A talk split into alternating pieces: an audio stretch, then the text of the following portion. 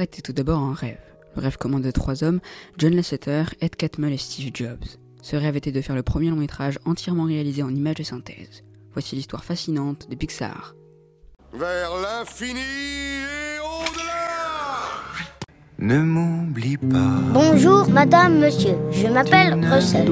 Les passants sont nos amis, on n'y touche plus Où est mon super costume? Tout le monde peut cuisiner. Je chante chaque soir pour que tu n'aies plus peur.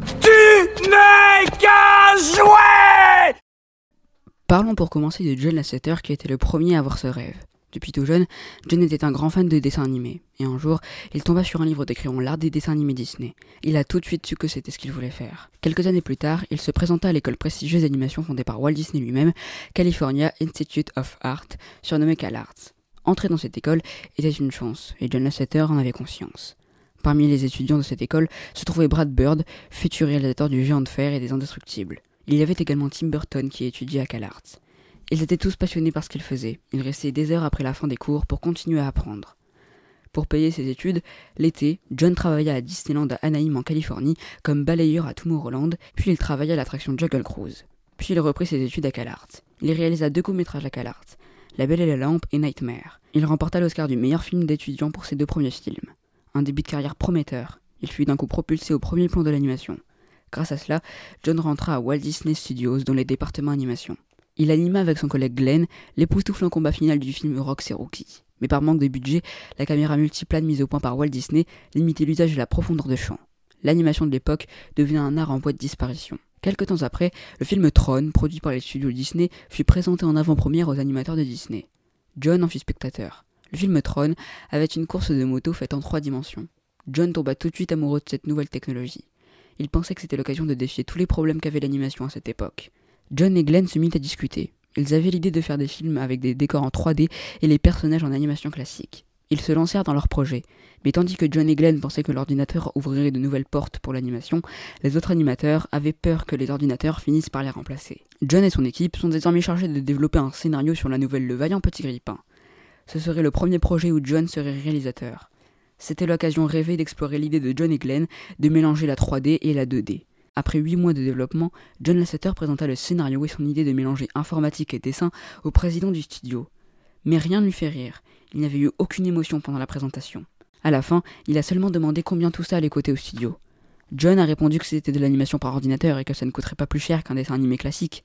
Le président de l'époque a répondu que le seul intérêt de l'animation par ordinateur est de permettre de réaliser un film plus vite et pour moins cher, et il est parti. John ne comprenait pas cette vision, et quelques minutes seulement plus tard, John est convoqué, et on lui dit qu'il a bouclé son projet et que son contrat avec les studios Disney était terminé. Le monde entier avait peur des ordinateurs, surtout les studios d'animation. Ce fut la raison du licenciement de John Lasseter. Il était sous le choc, il prit toutes ses affaires et il quitta Disney. La deuxième personne à avoir le rêve de faire le premier film entièrement réalisé par ordinateur était Ed Catmull, un brillant informaticien, ingénieur et scientifique. La course vers l'espace permit de financer les recherches informatiques dans plusieurs universités des États-Unis. Dans les années 60, l'université de l'Utah créa le premier laboratoire d'images de synthèse au monde. Ed Catmull fut l'un des premiers à reconnaître le potentiel graphique des ordinateurs. Il dessinait beaucoup. Comme John Lasseter, il voulait devenir animateur, mais il ne pensait pas avoir assez de talent pour le devenir. Puis il s'est intéressé à l'informatique, et il est tombé amoureux. Il réalisait une animation en trois dimensions de sa main gauche. Une petite révolution à l'époque. Ces images furent diffusées dans le film Les Rescapés du futur de 1976. Il décrocha un doctorat dans cette discipline. À l'époque, il n'y avait qu'une seule institution aux États-Unis qui investissait dans ce nouvel art. L'institution s'appelait New York Institute of Technology. Le but était de réaliser des images de synthèse qui pouvaient être utilisées au cinéma. C'était exactement ce que voulait faire Ed Catmull. Le directeur de l'institut engagea Ed pour diriger un nouveau département d'images de synthèse. Ed y développa un logiciel nommé Twins afin de convertir des dessins à la main en format numérique. Les artistes pouvaient désormais dessiner et peindre directement sur ordinateur. Ce fut une révolution. Mais Ed en voulait plus, réaliser le premier long métrage entièrement en images de synthèse. Après le phénomène qu'a été Star Wars, George Lucas, le créateur de la saga, décida de se lancer dans les images de synthèse. Il avait mis au point une caméra entièrement contrôlée par ordinateur. Mais il voulait en faire plus. Il engagea Ed Catmull pour former un nouveau département informatique au sein de son propre studio, Lucasfilm. Ed accepta et quitta l'Institut de New York. Dans ce département, Ed et son équipe développaient des logiciels et d'autres choses que personne ne comprenait, mais ils étaient libres.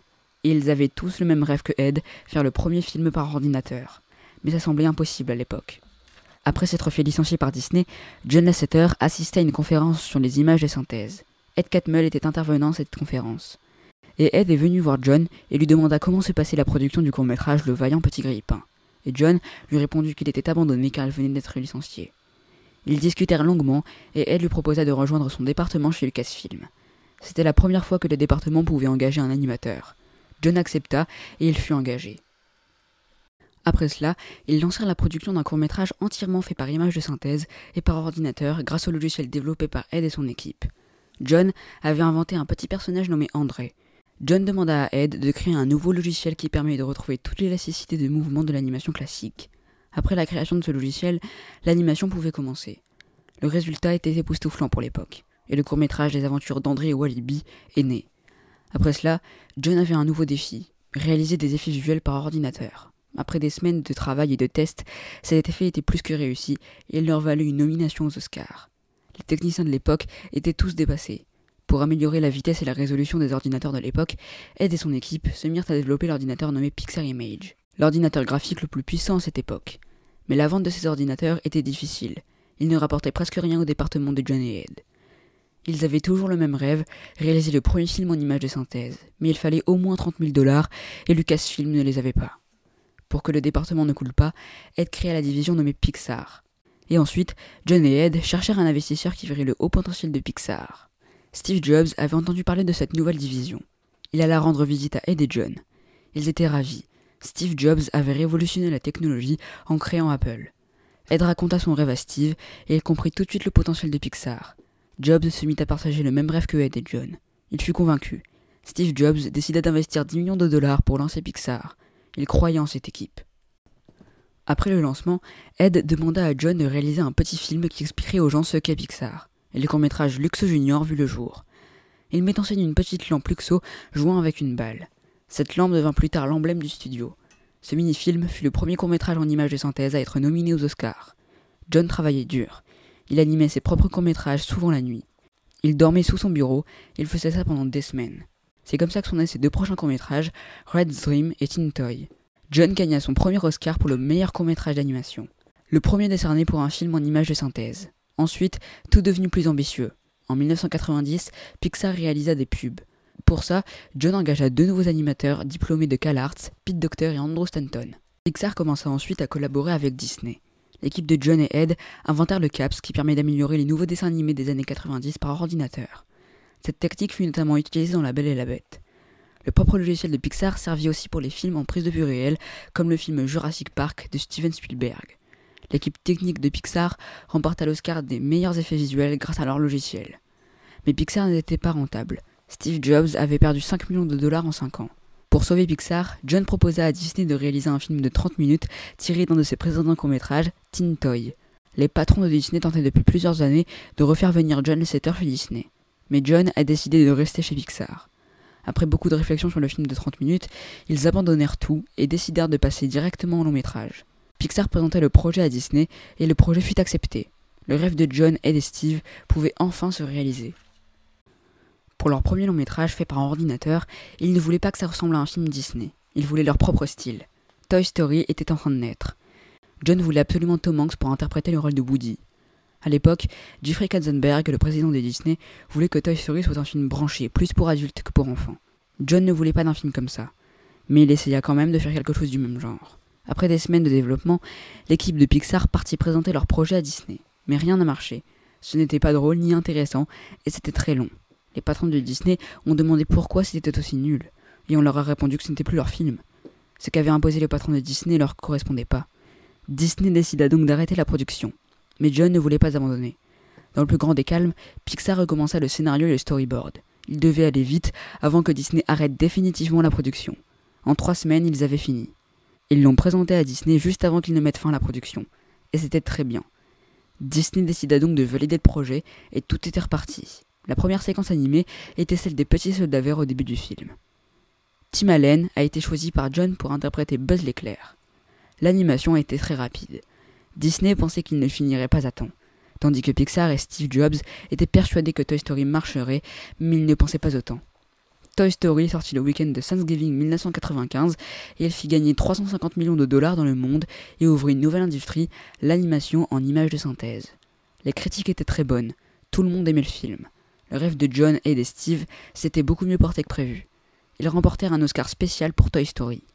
Malheureusement, le contrat entre Disney et Pixar attribuait la majeure partie des profits du merchandising à Disney.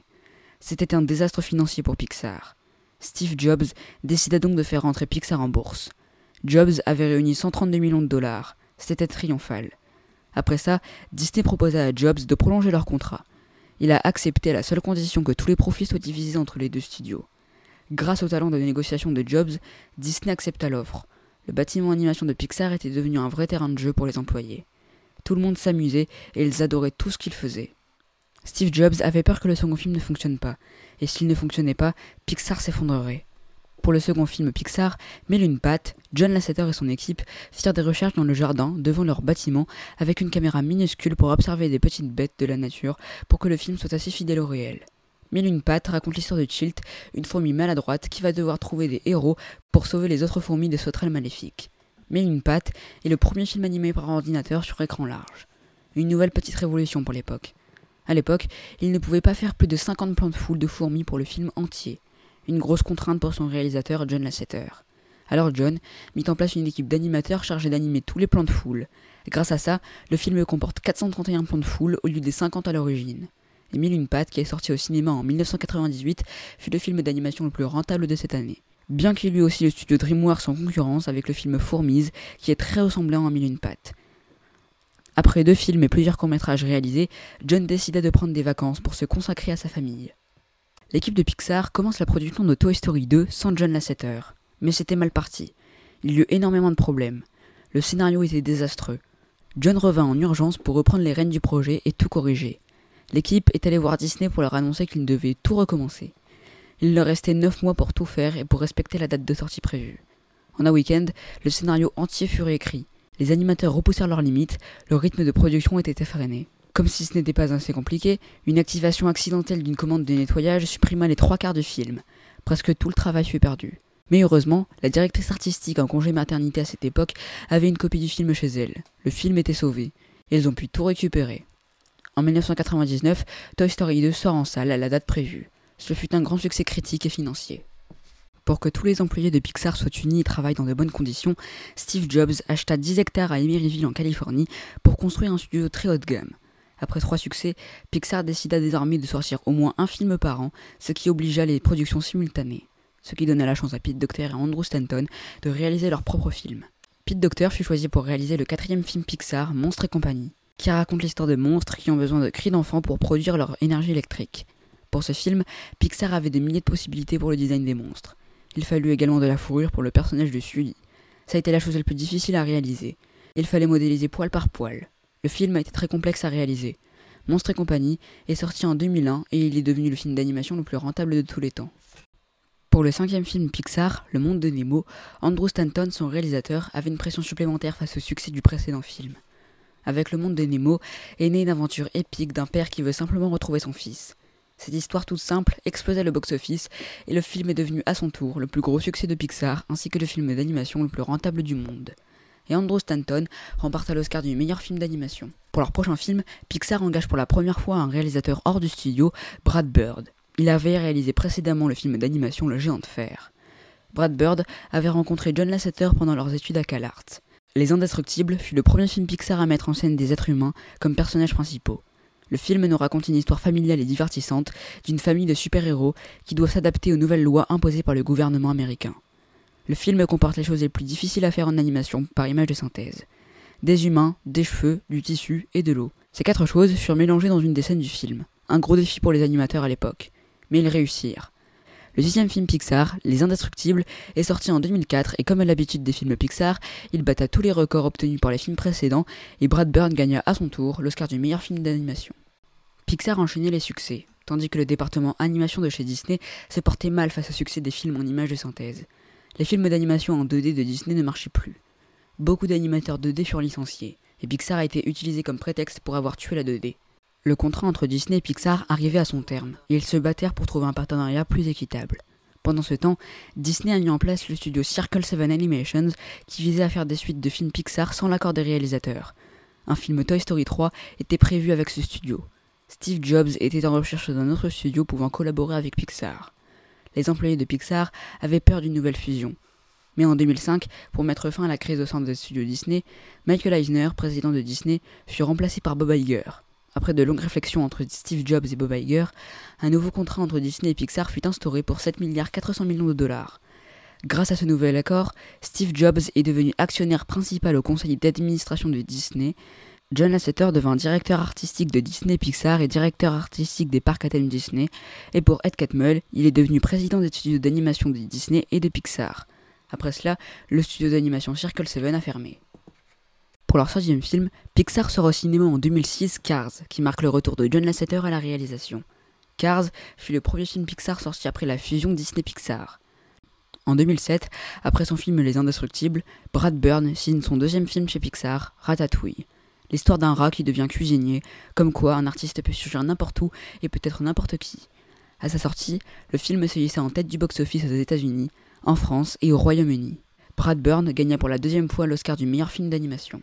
Un an plus tard, Andrew Stanton sort en salle Wally, le premier film Pixar à inclure des scènes en prise de vue réelle. Le film nous conte une histoire d'amour entre deux robots en mélangeant des messages écologiques. Ce fut un nouveau succès pour Pixar, récoltant près de 534 millions de dollars au box-office mondial, et comme à son habitude, Pixar remporta l'Oscar du meilleur film d'animation. La même année, Jim Morris, producteur de Wally, fut nommé directeur général de Pixar. Le 9 avril 2008, Pixar annonça plusieurs films. Une suite du film Cars, un troisième volet de la saga Toy Story, un nouveau film Rebelle et un projet abandonné, Newt. Newt était un film racontant l'histoire d'un animal dont l'espèce est en voie de disparition. Pour remédier à cela, il va devoir s'accoupler avec une femelle de son espèce, mais le problème est que les deux animaux ne se supportent pas, alors ils devront apprendre à s'aimer. Ce film sera abandonné face à la sortie de Rio, du studio Blue Sky, qui raconte pratiquement la même histoire. Pixar avait donc peur de se faire critiquer de copieurs, alors le projet fut annulé après trois ans de production. Pete Docter revient en 2009 avec l'excellent Lao. Il fut présenté au Festival de Cannes comme film d'ouverture. Une chance pour Pixar. Là-haut est une histoire de deuil et un film d'aventure exaltant. Le film remporta deux Oscars. En 2010, Toy Story 3 sort en salle. Le film est réalisé cette fois par Liam Crinch, autrefois monteur et co-réalisateur de Toy Story 2, Monstres et compagnie et Le Monde de Nemo. Toy Story 3 est le premier film d'animation à dépasser le milliard de dollars au box-office mondial. C'est également le premier film au monde à avoir été diffusé en son 7.1 au cinéma. Le film remporta deux Oscars et beaucoup d'autres récompenses. Cars 2, réalisé par John Lasseter, est le premier film à recevoir énormément de mauvaises critiques. Il est sorti à l'été 2011 et n'a pas autant fonctionné que prévu. Ce fut le premier échec pour Pixar. Et pour empirer les choses, Steve Jobs, la première personne à avoir cru en Pixar dès le début, est décédé le 5 octobre 2011 d'un cancer. Tout le monde chez Pixar était sous le choc. Après avoir fait leur deuil, Rebelle est sorti au cinéma en 2012. Pixar remporta beaucoup de récompenses dont un Oscar. C'est le seul film Pixar mettant en scène une princesse. Mais les scénaristes ne voulaient pas faire une princesse classique. Merida est une princesse rebelle qui n'a presque peur de rien. Mais le film subit une polémique. Merida, l'héroïne du film, a été rajoutée dans la licence des princesses Disney. Mais sur les affiches et le merchandising, Merida n'avait pas la même coiffure et les mêmes vêtements. Selon Disney, elle ne ressemblait pas assez aux princesses Disney. Après une pétition, Disney annonça que Merida reprendrait la même apparence qu'elle a dans le film pour la licence des princesses Disney. L'année d'après, un préquel de Monstres et compagnie sort en salle de cinéma, Monstre Academy. Contrairement au premier film, Monstre Academy n'est pas réalisé par Pete Docter, mais par Dan Scallon, ancien storyboarder sur les films Cars et Toy Story 3. À sa sortie, le film a récolté 700 millions de dollars, un gros succès pour Pixar. En 2014, pour compenser le manque de films cette année-là, Pixar annonça la production de Cars 3 et du très attendu Les Indestructibles 2. Après une année sans film, Pixar revient en 2015 avec deux films, Vice Versa de Pete Docter, sur les émotions mouvementées d'une jeune fille. Le film reçoit d'excellentes critiques et elle gagna 8 récompenses. Et sort la même année Le Voyage d'Arlo. Le film devait initialement sortir au printemps 2014, mais il a été repoussé à cause du départ de son réalisateur, Bob Peterson, remplacé par Peterson. Le film raconte une forte amitié entre un enfant et un dinosaure. Andrew Stanton revient à la réalisation de la suite du monde de Nemo, le monde de Dory. Dory se lance dans une grande aventure pour retrouver ses parents. Il est devenu le plus gros succès du studio. Il dépassait le milliard de dollars au box-office mondial. Quelque temps plus tard, John Lasseter est démis de ses fonctions à cause de ses accusations pour gestes déplacés et agressions sexuelles. À la suite de cela, Cars 3 est réalisé par Brian Fee au lieu de John Lasseter. Le film remporta seulement 300 millions de dollars, un échec pour Pixar. La même année sort Coco de Lynn Cringe, une histoire de deuil avec des musiques marquantes. Il fut un énorme succès critique et financier. Il remporta 800 millions de dollars et elle gagna deux Oscars. En 2018, Pete Docter est annoncé pour reprendre les fonctions de John Lasseter. Et la même année sort la suite tant attendue des Indestructibles, Les Indestructibles 2, sorti 14 ans plus tôt au cinéma. À sa sortie, le film est vite devenu le plus gros succès de Pixar avec plus de 1,4 milliard au box-office mondial. Puis en 2019, le réalisateur de Toy Story 3 et Coco, Lynn Crinch, annonce son départ des studios Pixar pour se consacrer à sa famille.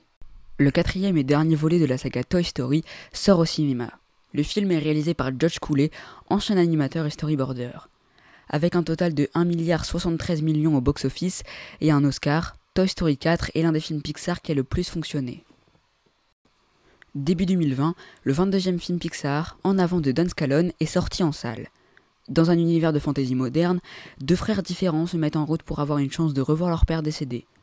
Mais il n'a remporté que 142 millions de dollars à cause de l'épidémie de Covid qui allait provoquer le confinement quelques jours seulement après la sortie du film. L'épidémie a ralenti considérablement les productions des prochains films. Disney décida donc de sortir les trois prochains films Pixar directement sur la plateforme de streaming Disney ⁇ Saul de Pete Docter est donc sorti directement sur Disney ⁇ le 25 décembre 2020. Le film raconte les péripéties d'un homme qui a accompli son rêve, mais la mort le rattrapera et il atterrira par erreur dans le grand avant, un monde avant la vie sur Terre qui forme la personnalité des âmes. Il remporta quand même deux Oscars. Luca de Enrico Casarosa est sorti également directement sur Disney ⁇ Il raconte une histoire d'amitié et de différences entre les gens dans une ville italienne. Après cette épidémie, Pixar pensait sortir leur nouveau film Alerte rouge au cinéma, mais Disney prit la décision de le sortir sur Disney ⁇ ayant peur que le film fuite au box-office.